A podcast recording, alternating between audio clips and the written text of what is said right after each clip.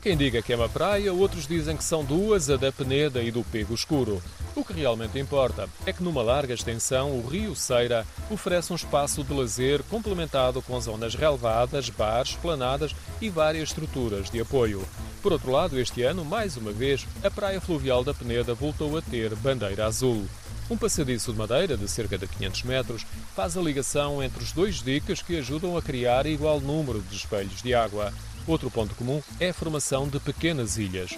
Um pouco mais à frente, após a icónica Ponte de Pedra de Góis, há quem pratique desportos radicais ou se entretenha com o repuxo. Foi aqui, no meio da ponta, que no próximo ano vai fazer 940 anos que foi mandada construir por Dom João III, que falei com Ali, um refugiado sírio que costuma fazer a travessia. Sim, sim, sim. Tem passear por aqui, tem muito lindo, tem muito giro. Tem por aqui café, mais por aqui café. Muito árvores, sim, muito árvores, sim. Tem muita estrada por aqui, tem tudo tem muito bom, não tem problema. Vai nadar? Eu? Não.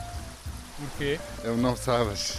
No testemunho de Ali sobressai o enquadramento natural das praias. Numa caminhada ao longo do passadiço, essencialmente ao final da tarde, é encantador o ambiente com o reflexo das árvores no rio.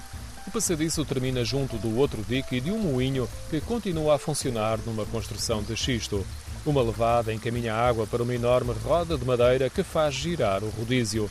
Ao lado está um bar com esplanada e o ambiente é dominado pelo ecoar da água quanto da passagem no dique.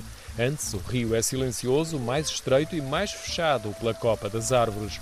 O enquadramento natural e a beleza tornam-no atrativo para outras épocas do ano e faz parte de um percurso pedestre. Agora regressamos à presença de Ali em Góis. Foi acolhido pelo município em abril de 2019, mais a família, a mulher e três filhos. Estavam no campo de refugiados sírios em Alepo. O Ali Já Venho tem o apoio do Turismo do Centro de Portugal, um país dentro de um país.